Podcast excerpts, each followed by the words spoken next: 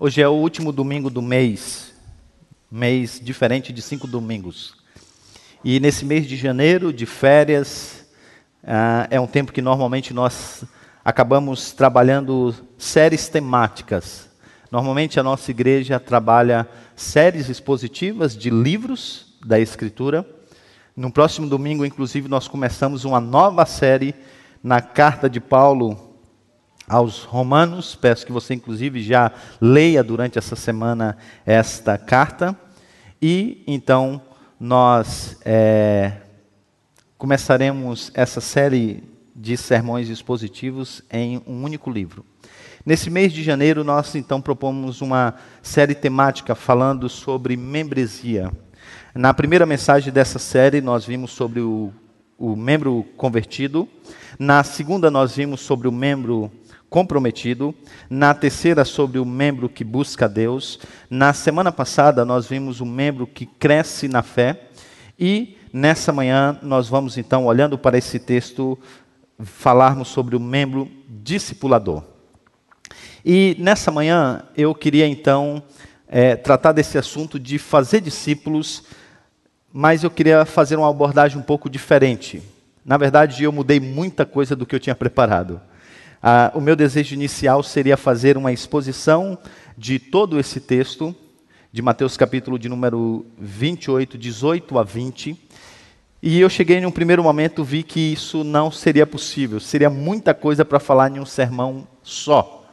Então eu resolvi então levar a minha atenção para a última parte do que é fazer discípulo, que está no versículo de número 20, que diz respeito a ensinar a obedecer a tudo que Cristo ordenou à sua igreja. E aqui eu percebi também que seria ainda muita coisa a dizer. E eu percebi ainda que falar em fazer discípulos, em ir pregar o evangelho, fazer discípulos de todas as nações, fazermos discípulos na própria igreja, é algo que vem posterior a, uma, a um chamado desde o Antigo Testamento, que é discipular os nossos próprios filhos. Então, como hoje também foi um, um domingo de batismo, e que tem a ver com as promessas que nós fazemos, como o David e a Kate acabaram de fazer aqui, de que nós discipularíamos os nossos filhos na verdade do Senhor, eu então quero focar nesse aspecto do discipulado. Não quero pensar tanto no discipulado ainda, e vamos fazer isso em outros momentos, no discipulado da igreja ou até mesmo no, no discipulado das nações. Eu quero me voltar para esse, é, essa micro-sociedade que é a família. E por que, que isso é necessário? Um autor disse que a necessidade de um discipulado fiel e eficaz da próxima geração é ainda mais urgente à medida que nossa cultura se torna cada vez mais secular e hostil à verdade. É o que a gente está vivendo no nosso mundo. E a gente ainda mais nesse ano né, de eleição, nós estamos, estamos preocupados com a eleição, estamos preocupados com o avanço do progressismo que está ah, varrendo o mundo, estamos preocupados com esse ano que se inicia, como vai ser o ano letivo das nossas crianças, houve dúvida dos pais, coloco nesse colégio, não coloco, coloco naquele outro, tiro daqui, coloco de cá. Mas, como eu já disse a vocês, a batalha realmente está sendo perdida no ambiente do nosso lar. Quando nós não estamos discipulando os nossos filhos, a próxima geração. Essa é a razão pelo, pela qual um educador diz que não será adequado para os cristãos simplesmente reclamar da impiedade da ciência ou da filosofia moderna, sem fazer o seu papel de educação no lar. Então eu quero voltar a minha atenção para o discipulado, mais focado no nosso papel de discipular aqueles que estão debaixo do nosso pastoreio primário, que é a nossa casa. Dentro desse aspecto de ensinar todas as coisas, que é fazer discípulo, como veremos, eu queria analisar basicamente como que isso pode acontecer em um mundo cada vez mais secularizado. Então, de certo modo, a minha mensagem vai ser um diálogo com o discipulado em uma cultura anti-Deus. E eu quero chamar a sua atenção para um fato. Quer você queira, quer não. E eu espero que você saia daqui consciente disso.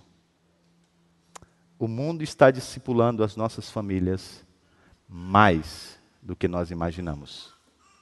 Então eu quero passar por esse texto, quero apresentar a vocês as minhas primeiras três divisões e quero me ater à última. Vamos à leitura do texto. Mateus 28, 18 a 20. Então Jesus aproximou-se deles e disse: Foi-me dada toda a autoridade nos céus e na terra. Portanto, vão e façam discípulos de todas as nações, batizando-os em nome do Pai, do Filho e do Espírito Santo, ensinando-os a obedecer a tudo o que eu ordenei a vocês. E eu estarei sempre com vocês até o fim dos tempos. Vamos orar. Ó Deus bendito, precisamos da tua ajuda, do teu auxílio, para que tenhamos condições de compreender a revelação do Senhor, para que a formação do nosso imaginário e da nossa visão de mundo possa ser uma realidade. Queremos ver a vida a partir do Evangelho, Senhor, mas sabemos que isso não é uma tarefa fácil. Pedimos que o Senhor nos ajude. Abre os nossos olhos, Senhor. Toca nos nossos corações. Desperta-nos para a realidade de sermos discípulos de Cristo e fazermos discípulos de Cristo. A começar no ambiente dos nossos lares, na igreja na qual nós fazemos parte e por todas as nações. Em nome de Jesus. Amém. Quando você olha para a filosofia grega e para a história da filosofia, você percebe que era algo muito comum entre os filósofos o discipulado. Todos os grandes filósofos gregos tiveram os seus mestres. Foram discípulos, mas também fizeram discípulos. Sócrates disse ter sido discipulado por Homero, que por sua vez discipulou a outros, sendo Platão seu discípulo mais conhecido. Platão, por sua vez, discipulou a tantos outros, mas teve em Aristóteles o seu discípulo mais próximo. Aristóteles discipulou tantos outros, mas teve em Alexandre o Grande o seu discípulo mais próximo. E quando nós chegamos nessa parte da história da filosofia, percebemos que foi em Aristóteles que nós vimos aquilo que foi conhecido na história como o filósofo peripatético. Não é o que você está pensando. Na verdade, é um tipo de discipulado de um homem que age como um professor que não tem um lugar fixo para a formação dos seus discípulos. Na verdade, se você quisesse ser uma, um discípulo de Aristóteles, você precisava, precisaria segui-lo enquanto ele andava e caminhava pelas ruas de Atenas. Era assim que ele vivia, andando pela cidade. E enquanto fazia isso, ensinava a sua visão de mundo. Os seus discípulos o acompanhava. Na verdade, a palavra discípulo vem, a, vem da palavra poeira. Um discípulo nada mais é do que aquele que é empoeirado pela própria poeira levantada pelas sandálias do seu, do seu mestre. E aqui nós encontramos então nesse método de discipulado algo que mais se aproxima do que Jesus Cristo fez. Durante três anos, enquanto ele estava em missão na terra, ele andou por toda aquela região, de Jerusalém, da Judéia, passando até mesmo por Samaria. E onde quer que ele fosse, ele era acompanhado pelos seus discípulos. Diferente dos filósofos que você escolhia um mestre a ser seguido, é Cristo que agora chama os seus discípulos. E ele os chama para perto. É evidente que se você ler os evangelhos, você vai perceber que Jesus também está falando para uma grande multidão, sempre com os seus ensinamentos. Mas é para os seus discípulos que ele revela as verdades mais profundas sobre a vida e sobre o ser. É a eles que ele dá o entendimento real daquelas imagens apresentadas por ele por meio de parábolas. E os seus discípulos agora passam um tempo junto, juntos com Cristo Jesus. Jesus então corrige os seus falsos pensamentos. Jesus ensina-os a verdade, demonstra na prática a sua virtude. E quando você olha para o ensinamento de Jesus, você percebe que ele é carregado de imagens. Muito mais do que simplesmente fazer um levantamento filosófico sobre o conceito e a virtude da humildade, você percebe Jesus em uma imagem chocante e profunda, lavando os pés dos seus discípulos. Em Cristo, você apenas não ouve, em Cristo você vê a verdade em movimento. Em Cristo você vê a beleza do Evangelho em movimento.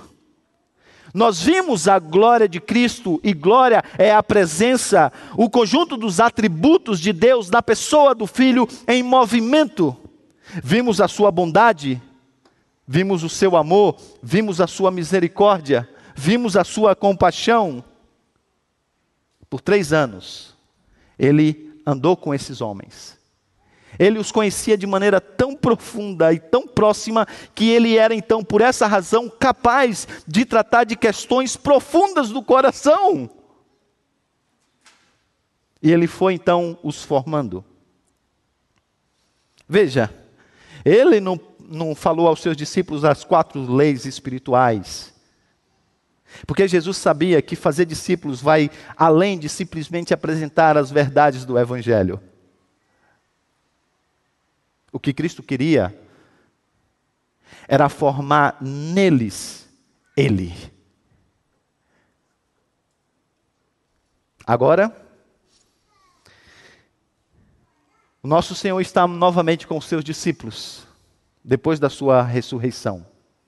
Essas são as suas últimas palavras. É as últimas coisas que ele tem a dizer aos seus discípulos antes de voltar para, para o Pai. E agora ele diz: Toda autoridade me foi dada nos céus e na terra. Agora vocês devem ir também por todo o mundo e fazer discípulos de todas as nações. Vocês precisam batizá-los em nome do Pai, do Filho e do Espírito Santo. E vocês precisam ensiná-los a guardar todas as coisas que eu ensinei a vocês. Eu estarei com vocês todos os dias até a consumação dos séculos. O texto então apresenta uma ênfase aqui. A ênfase textual apresentada pela, pela maneira como os verbos são colocados está na ideia de fazer discípulos. Esse é o verbo principal. É o único verbo do texto que, na verdade, está no modo imperativo. Há inclusive entre os exegetas e comentaristas a maneira, uma discussão sobre como esses verbos auxiliares devem ser interpretados.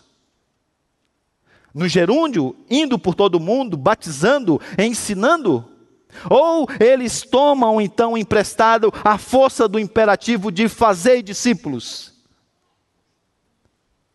Talvez a melhor proposta seja exatamente traduzir esses verbos auxiliares como com a ideia imperativa para mostrar essa urgência do Senhor para com a sua missão. Ao mesmo tempo que essa tradução no imperativo não impede a ideia de que essa é uma ação que você deve fazer ao longo de um grande tempo, como percebe-se na tradução de um gerúndio. Isto é, enquanto vocês vão, façam discípulo de todas as nações. Então, a ideia central desse texto é: fazei discípulos. As três ideias estão apresentadas por três verbos auxiliares: ide, batizai e ensinai.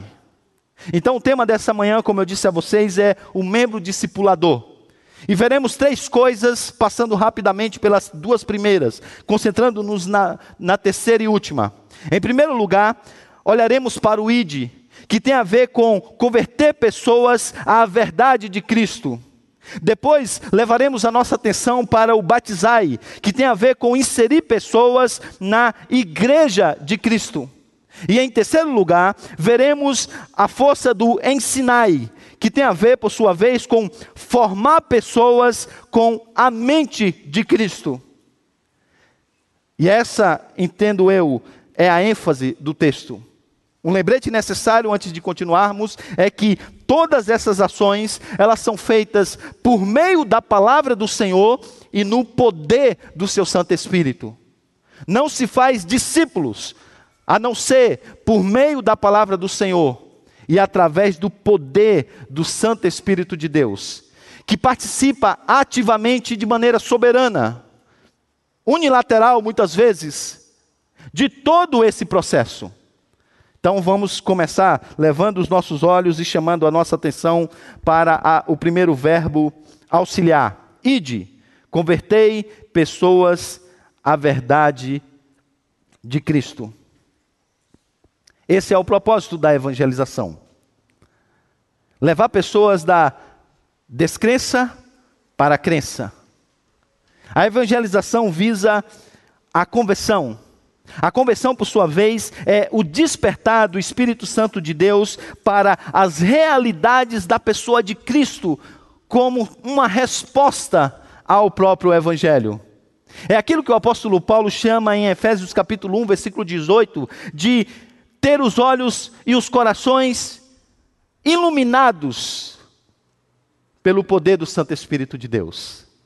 É aquele momento que o Senhor, então, por meio do Evangelho, abre os nossos olhos para vermos a beleza de Cristo e para entendermos as verdades do Evangelho. Isso não acontece sem a ação do Santo Espírito de Deus. O Espírito de Deus primeiro nos regenera, para só assim nos capacitar a responder à sua vocação eficaz por meio de fé e arrependimento. E aqui Jesus então está dizendo para que eles possam ir por todo mundo, pregar o Evangelho, para que as pessoas possam ter os seus olhos abertos e assim dar uma, uma guinada na sua vida e se voltarem para Jesus a fim de segui-lo. Tendo feito isso, o nosso Senhor diz: batizai em nome do Pai, do Filho e do Espírito Santo. Aqui então é uma referência a essa inserção das pessoas na igreja de Cristo. Alguns são inseridos, como vimos nessa manhã, através do batismo infantil. Outros se convertem num, num período onde já estão na maturidade da vida. E agora esses devem ser inseridos, integrados na igreja. Porque não existe crescimento na fé que não passe pelo ambiente comunitário. E essa é a importância então da igreja. É no corpo de Cristo que esses novos convertidos vão encontrar mestres e pastores, que vão conciliar duas coisas importantes para o discipulado: ensino e supervisão. Jesus ensinava aos seus discípulos. E Jesus andava com os seus discípulos, supervisionando para ver se aquilo que ele estava ensinando, de fato, eles estavam entendendo. Não precisa ir longe para dizer que, de modo geral, as nossas igrejas não são discipuladoras. Que você não é um, um membro discipulador. Porque pouco você está envolvido com o ensino do Evangelho para outras pessoas e com o caminhar visando a supervisão, a fim de levá-las à maturidade. Precisamos reconhecer que fazer discípulos não tem sido o forte das nossas igrejas e das nossas vidas. É possível que, se eu perguntar a você, qual é o discípulo que você tem? Você olhe para um lado, olhe para o, olhe para o outro, e efetivamente você tenha que dizer: nenhum. E mesmo você estando envolvido com o ensino, dando aulas, ensinando, conduzindo grupos, porque nós temos perdido um, um aspecto importante nesse processo, que é aquilo que Jesus fazia com os seus discípulos: estar junto. Supervisionar o ensino, corrigir a, os pensamentos falhos.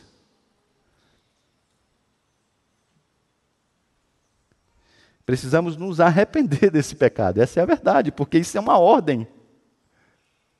Aqui nós não temos a grande sugestão: ide por todo mundo e fazer discípulo de todas as nações, batizando-os em nome do Pai, do Filho e do Espírito Santo e ensinando-os a guardar todas as coisas que ordenei a vocês. Não. A força imperativa do verbo, que na verdade agora se espalha, transborda através dos demais verbos, aponta que essa é uma grande comissão Se você sair daqui dessa manhã arrependido de não estar fazendo discípulo, eu diria que esse sermão já cumpriu o seu propósito. Mas agora nós chegamos à terceira e última parte. E aqui eu queria então dedicar um pouco mais de atenção. Aqui nós temos uma riqueza. Porque o que Jesus diz é: ensinando a guardar todas as coisas que eu vos tenho ordenado. Puxa, só isso, Senhor. Seria impossível trabalhar só esse versículo de número 20 em uma mensagem. Talvez poderíamos escrever um livro, fazer uma série só sobre o que significa esse aspecto do discipulado. Então eu quero me ater a um ponto apenas. E gostaria de dizer que você vai ter que acompanhar o meu raciocínio até o final dele, para o que eu vou dizer a você fazer todo sentido. Então, não é hora de dormir, tá bom? Vamos lá. Terceiro e último ponto: ensinai. Formar pessoas com a mente de Cristo. Observe vocês que, como eu tenho dito, ser discípulo de Cristo requer mais do que conhecer apenas algumas verdades sobre Cristo ou ter algumas práticas religiosas. É muito mais do que isso. Há um grupo da multidão que também ouvia as verdades de Cristo e que também até fazia algumas coisas juntamente com ele enquanto ele caminhou pela terra. Mas discípulos mesmo, somente aqueles onze foram. Isso quer dizer que o discipulado, ele requer uma mente que é capturada pela verdade de Cristo e uma vida que é moldada por essa verdade. Eu vou repetir. O discipulado nada mais é do que ter uma mente que foi capturada pela verdade de Cristo e agora uma vida que é moldada por essa verdade. E eu diria que aqui está o grande desafio para fazermos discípulo em casa e na igreja. Nós vivemos na era da informação. Só para vocês terem uma ideia, o que o presbítero Aldo tinha de informação do tempo quando ele era da idade do João, que está sentado do lado dele, em um ano, é o que hoje o João consegue receber por meio de tudo, de todos os meios de comunicação da nossa era em um dia. A quantidade de informação hoje, ela é absurda.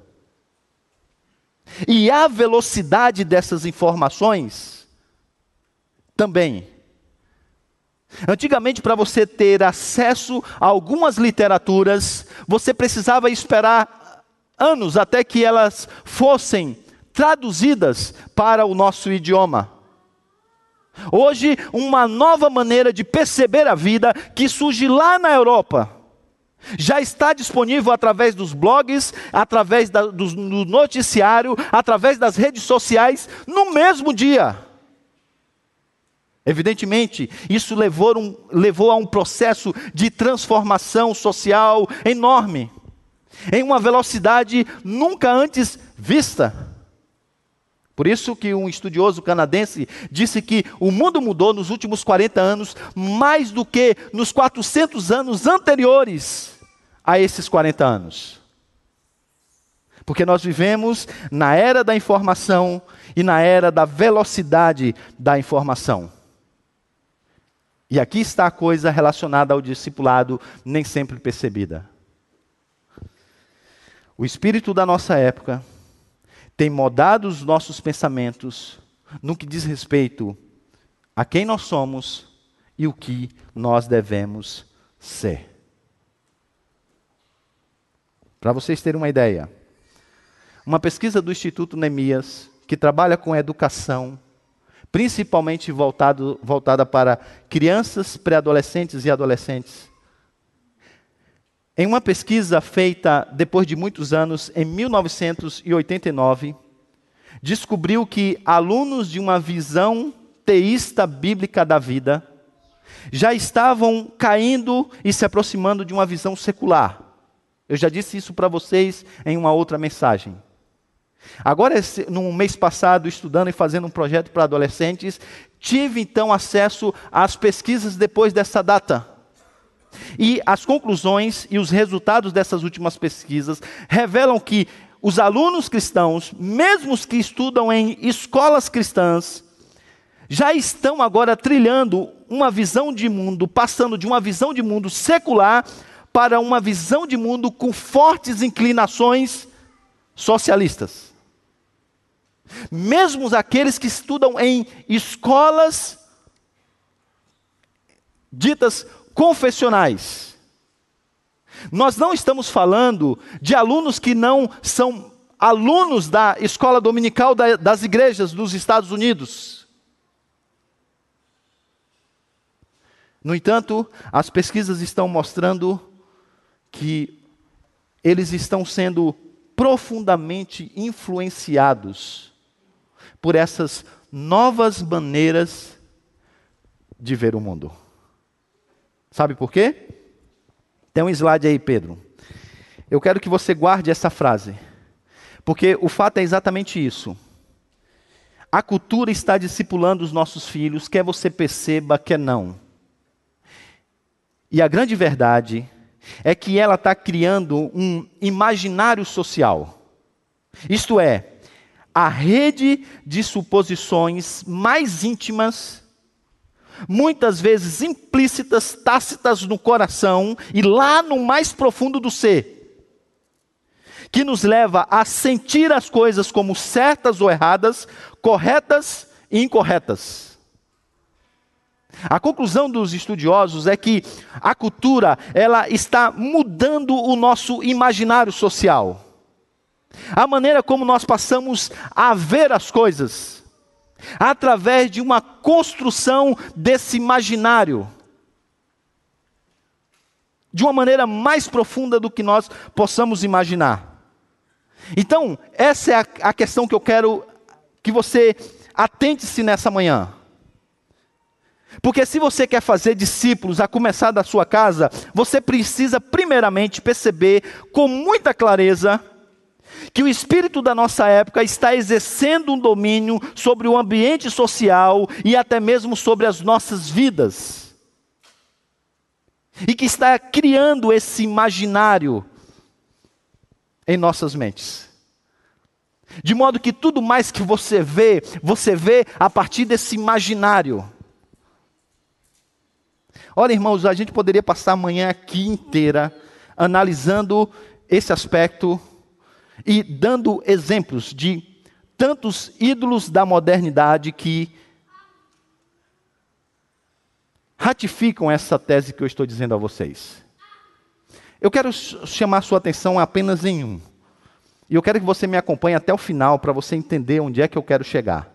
E como que esse como que o imaginário social tem esse poder de muitas vezes nos levar a sentir, compreender, sentir coisas como certas, erradas, corretas ou incorretas. E que evidentemente o sentimento leva à mudança de comportamento. Vamos pegar um ídolo, um ídolo da modernidade: bem-estar. Bem-estar é um ídolo daqueles tipos que uh, os estudiosos chamam de ídolos socialmente compartilhados. São aqueles ídolos que não estão apenas nos nossos corações. Na verdade, eles já são ídolos sociais, porque outras pessoas também compartilham dessa mesma idolatria. E muito mais do que isso, não é apenas uma comunidade que agora se rende a esse ídolo. Na verdade, ele influencia toda a sociedade, porque a sociedade, a cultura oferece a idolatria. O povo se vende a essa idolatria e compra essa idolatria. E o que acontece? O que vocês já sabem, uma retroalimentação. E aí então a indústria também entra nisso, porque isso dá muita grana. E o que acontece? Uma retroalimentação. Então, bem-estar é um desses ídolos socialmente compartilhados. Bem, veja como um bem-estar tomou uma direção secular e como o bem-estar está mudando o nosso imaginário a nossa maneira de perceber as coisas. Uma das palavras mais importantes do Antigo Testamento é shalom. Shalom. Isso não é apenas uma maneira dos judeus saudarem uns aos outros. Graça e paz a vós outros. Acontece também no Novo Testamento, mantendo a tradição e a importância dessa palavra. Shalom. Shalom, shalom. Você vai encontrar essa palavra mais de 200 vezes no Antigo Testamento, em todos os livros. Os profetas vão falar da shalom esperada. Os poetas vão falar da shalom que ainda não veio. Shalom, que significa paz, saúde esteja convosco, harmonia, bem-estar, e que apontava para a plenitude da vida. Para os judeus, a felicidade passava de shalom com Deus, shalom consigo mesmo, shalom com o próximo. Está de bem com Deus, está de bem consigo mesmo, está de bem com o próximo.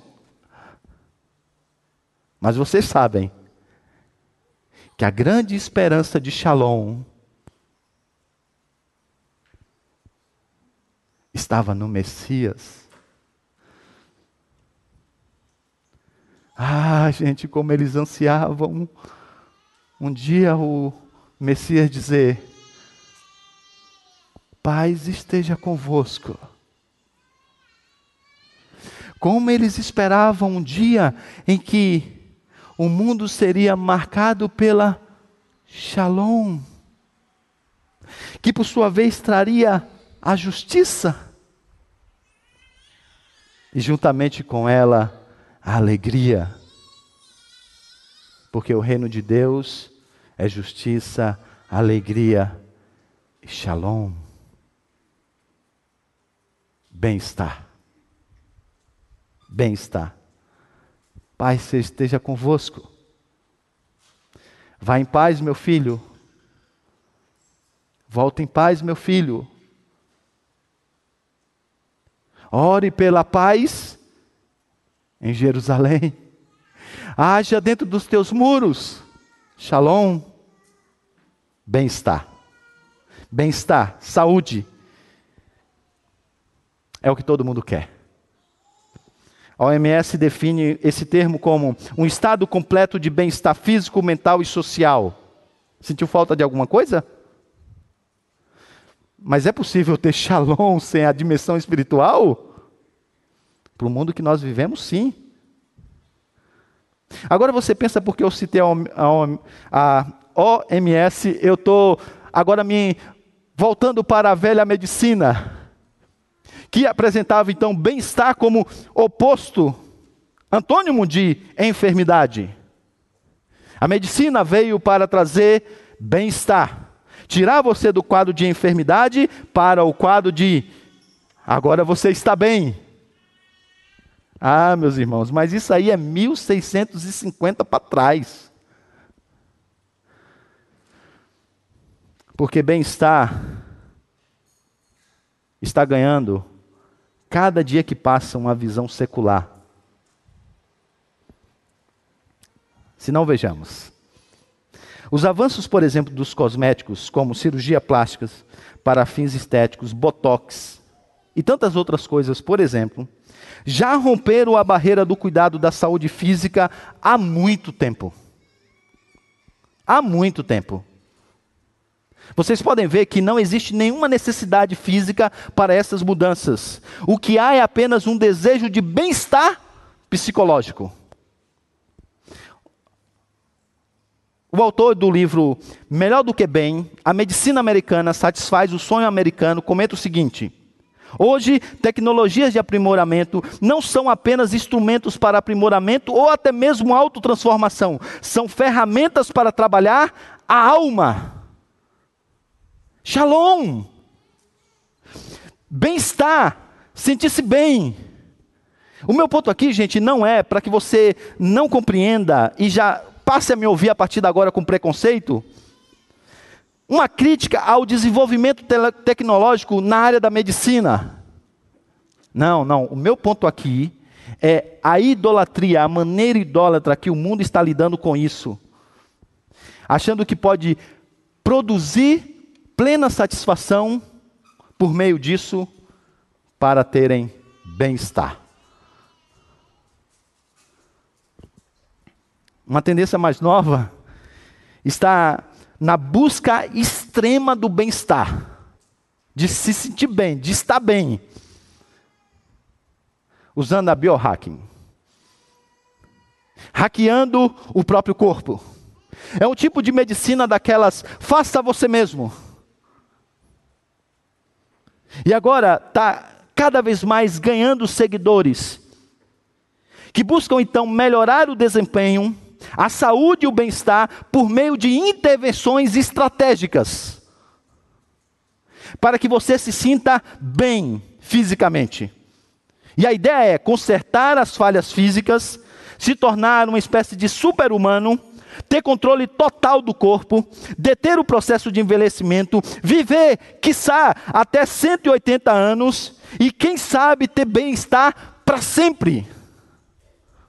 Já existem teóricos que pregam que por meio do desenvolvimento tecnológico, conectado à boa alimentação e à aplicação de alguns desses recursos, linkado a questões místicas da nova era, você consegue, por meio de meditação, boa alimentação, intervenções tecnológicas, viver muito tempo, se não para sempre.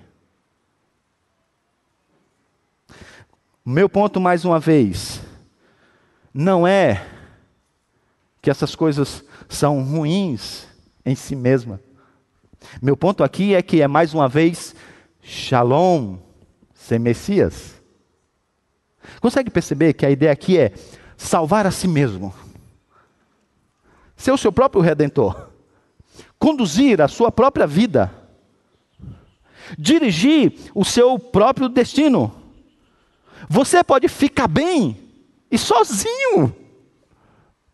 Faça você mesmo. Shalom, sem Messias. E o que dizer das academias, hein?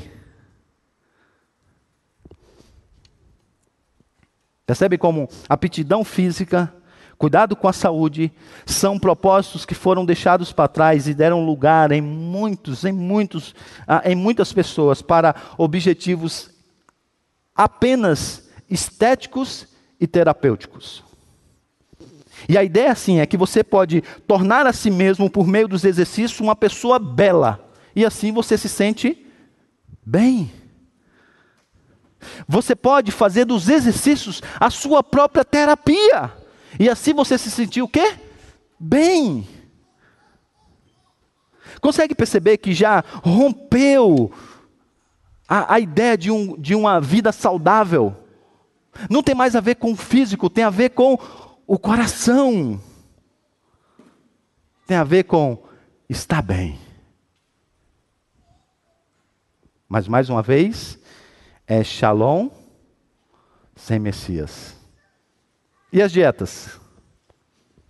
A autora, a editora, melhor dizendo, do livro Seitas Alimentares, como modismo, dogma e doutrina influencia a dieta, afirma que práticas dietéticas e crenças nutricionais servem não somente à saúde física, servem também a muitas funções psicológicas, incluindo o senso de ação, empoderamento, bem como o orgulho de cuidar de si mesmo.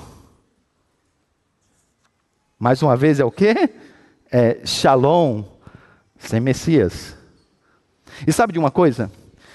Aqui estou eu desde ai 2014.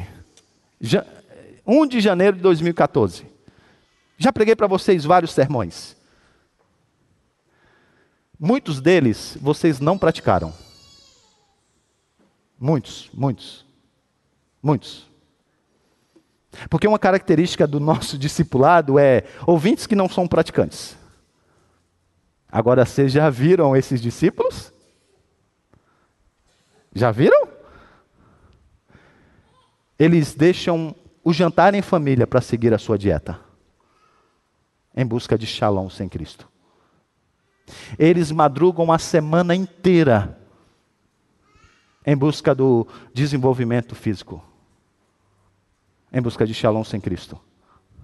Ah, amigo, aqui está uma turma que é consistente com o seu pensamento, praticante.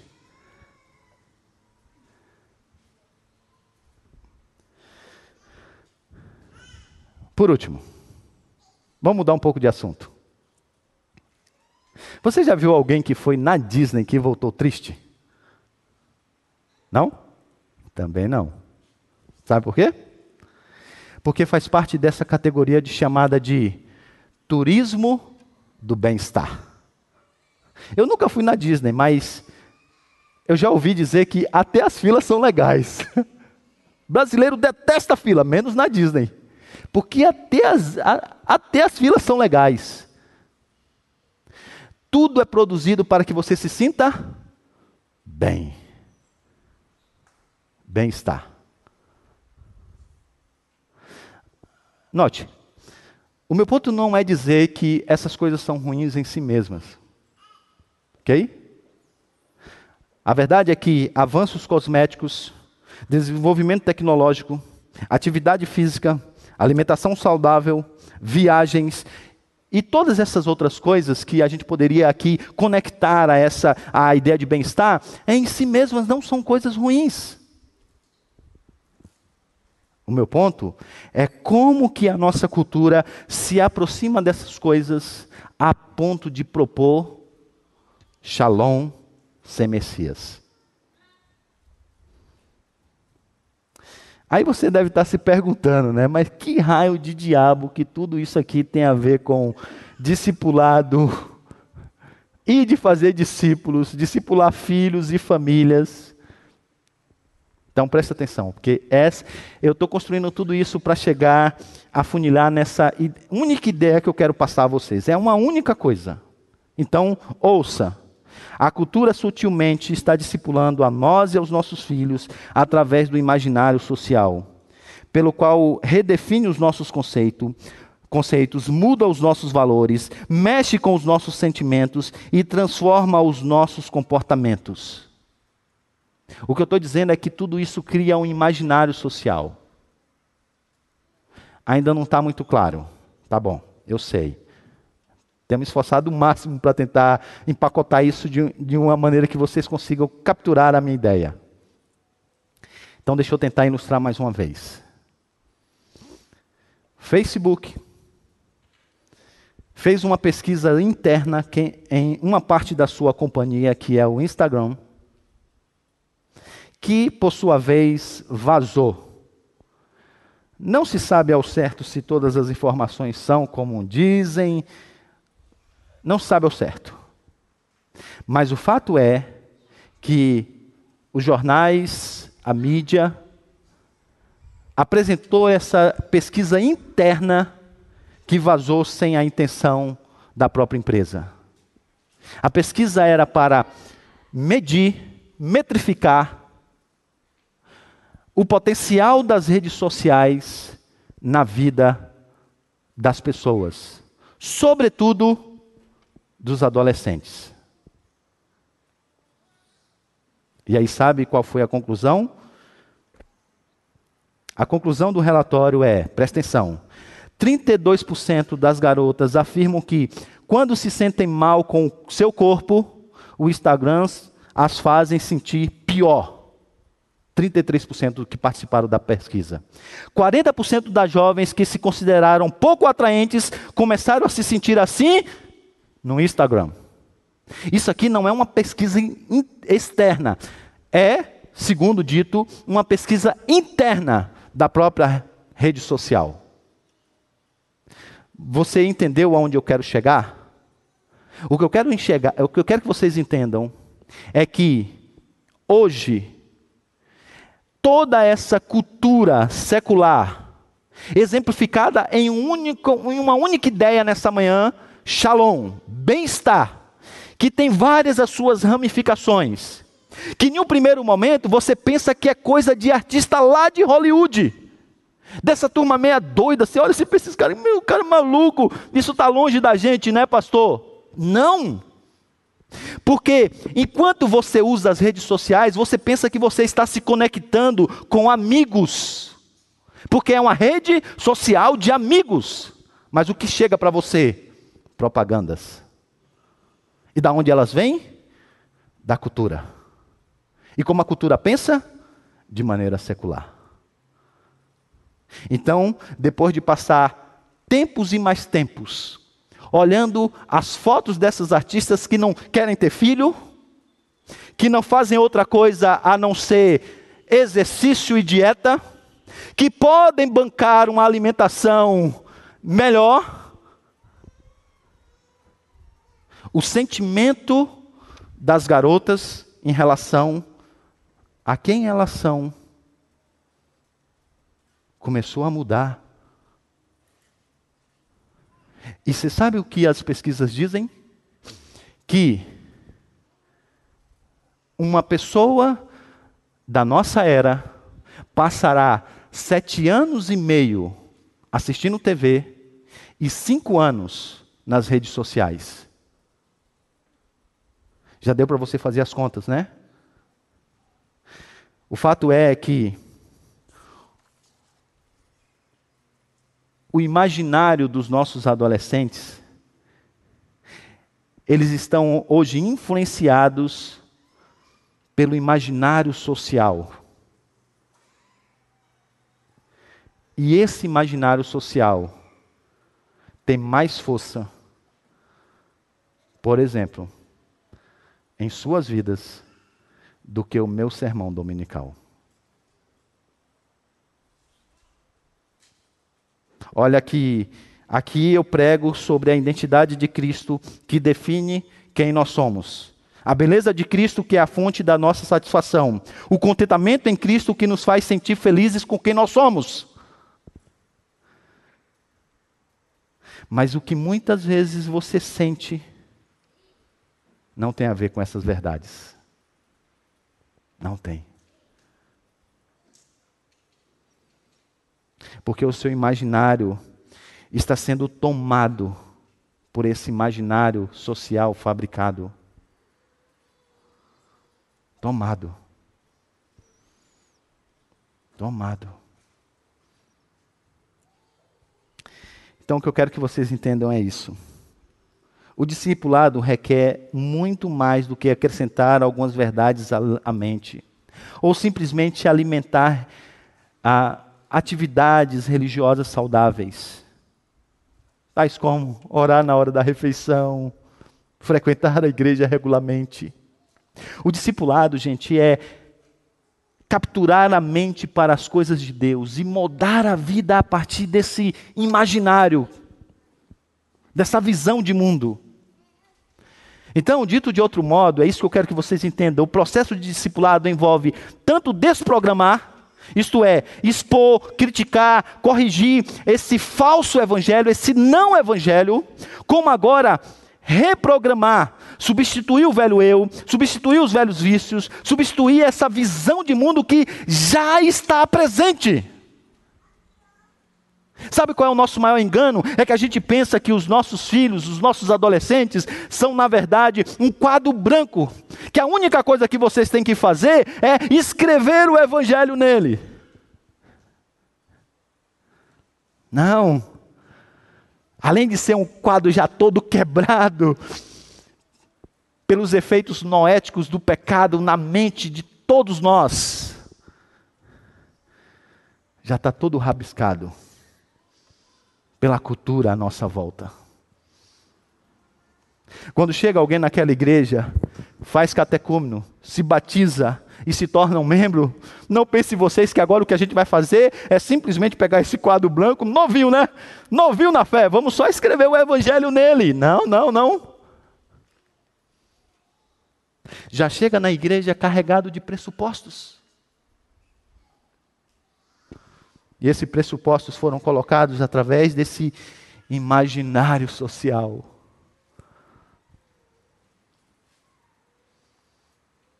Que está sendo formado o tempo todo. E por que ele é tão forte, gente?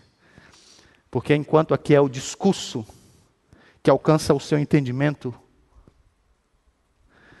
o imaginário ele é, ele é muito mais ah, fácil de capturar.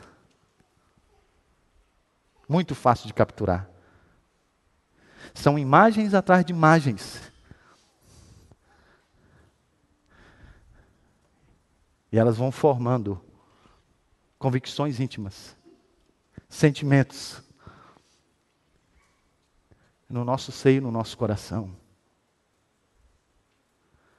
E o que fazer, pastor?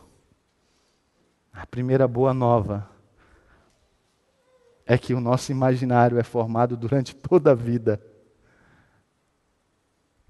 Então há tempo de discipulado.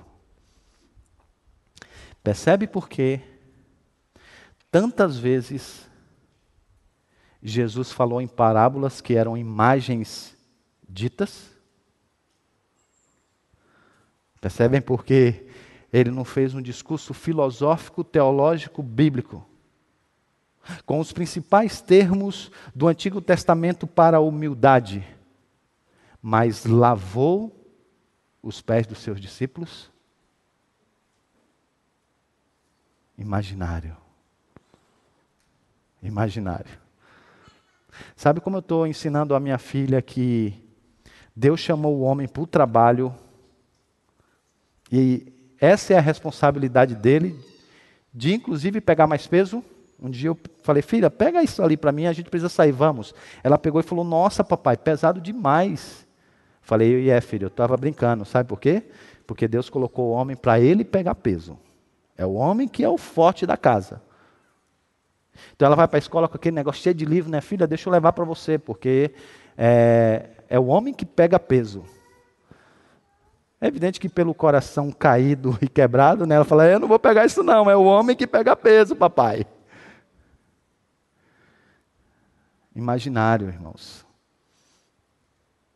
Então, como que a gente lida com isso na prática? Primeiro, é necessário ensinar e viver a história da redenção. Tá? Porque a mensagem da redenção é esse poderoso contra-ataque, essa tentativa do mundo de capturar a nossa mente.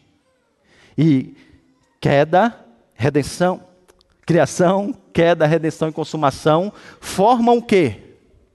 Uma imagem. Então você agora precisa entender que, se nós quisermos discipular os nossos filhos e os nossos irmãos, nós precisamos manter esse quadro da Escritura, essa metanarrativa em nossas mentes, para que você veja tudo à luz disso. É, essa é a sua imagem. Essa é a sua imagem, esse é o seu quadro. Essas são as suas lentes. Segundo, passe em revista tudo na sua vida e do seu filho. Convicções, sentimentos, comportamentos. Se a cultura tem influência sobre as nossas mentes, por causa do, do, do, dos efeitos noéticos do pecado, não seja ingênuo de achar que você não foi picado pelo vírus do mundanismo. Não seja. Desconfie sempre das suas motivações. Sempre pergunte a si mesmo: por que eu estou fazendo isso? Na verdade, eu acho que nós deveríamos, inclusive, fazer um plano de mudança da vida. E começasse tópico por tópico. Por que, que eu trabalho? O que, que eu faço no trabalho? Como eu faço o meu trabalho? Porque se você fizer essa análise, você vai ver que o seu imaginário, o imaginário social, melhor dizendo, já influencia na maneira como você trabalha. E pode ser que você esteja mais sendo discipulado pela cultura empresarial do trabalho em geral do que pelas sagradas escrituras. Então, amigo, você tem que entender que você tem que passar tudo à revista novamente. Segundo, terceiro, melhor dizendo, é necessário mudar a alimentação da mente. É necessário mudar a alimentação da mente. A nossa mente não consegue guardar tudo, ela guarda os mais essenciais. E se você enche a sua mente com as coisas do imaginário social, o que terá na sua mente serão as coisas do imaginário social. Então você vem para a igreja, não lê a Bíblia, não participa de escola dominical, não participa de grupo semanal, não faz nada disso e passa a semana inteira sendo exposto, sendo exposto às redes sociais. Você vai, você vai pensar o quê? Você vai sentir o quê? Você vai escolher o quê? Então é necessário mudar a nossa dieta mental.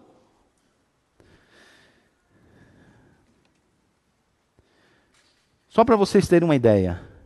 Enquanto normalmente no nosso domingo a gente gasta duas horas aí, quando o pastor prega muito e você vai na escola dominical, estima-se que as pessoas passam 90 horas durante a semana consumindo outro, a, a, a, tudo quanto é tipo de mídia do mundo que nós vivemos. Até no banheiro a gente vai com o celular. É ou não é? Então, amigo, é necessário tratar a glutonaria de mídia, o tempo de excesso de internet e considerar essas coisas como sendo uma questão pastoral da casa. Porque tem a ver com discipulado. Tem a ver com discipulado. Nós não precisamos, não devemos fechar os olhos para essas coisas.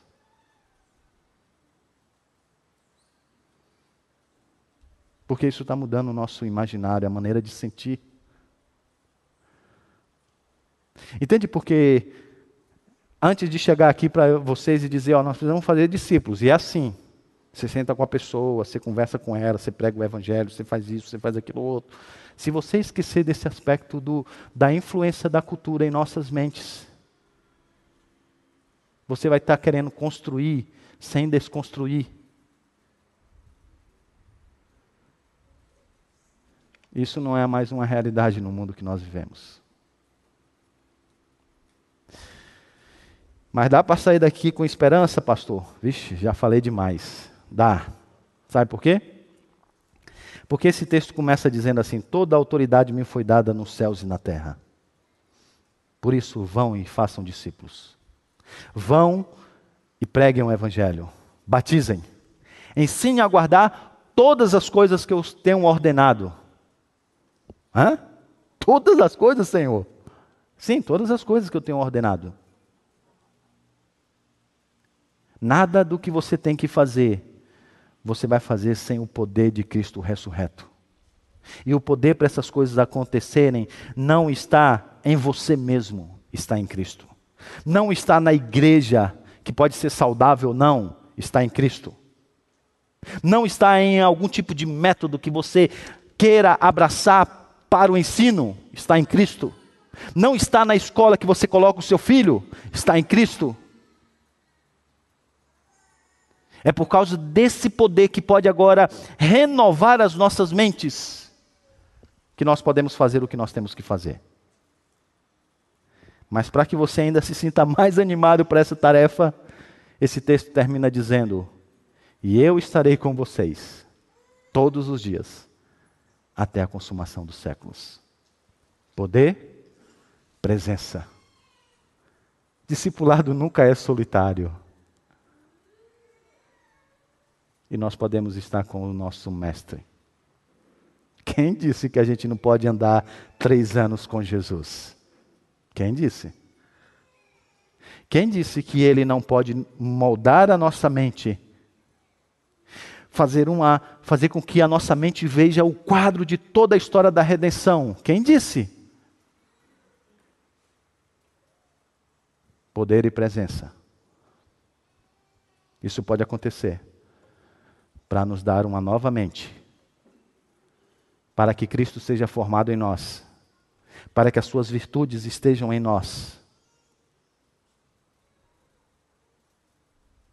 para que nós sejamos, pensemos, venhamos a sentir igual a Ele. E mais do que isso, levar outros a fazer o mesmo. Começando na nossa casa, na igreja e em todas as nações. Isso só é possível porque nós temos um Salvador maravilhoso. E aí vamos adorar nesse momento. Eu convido o pessoal da música para que juntos cantemos o cântico Salvador maravilhoso. Deus que tomou meu lugar, Cordeiro entregue ao Calvário, morto para nos salvar. Consolador, conselheiro, Deus que me veio abraçar, na noite escura da alma, tu vens comigo andar. Por isso nós te adoramos, por isso vamos louvar, pois dessa graça que sara, só tu nos podes dar. Pai poderoso e infinito, Deus que não cansa de amar, em meio às nossas fraquezas nós vamos te buscar. E é por isso que nós adoramos ao Senhor, por isso que nós vamos louvar pois a graça que nós precisamos que nos sara, o Senhor, pelo seu poder e a sua presença, pode dar. Vamos orar? Quer dizer, vamos cantar e depois orar.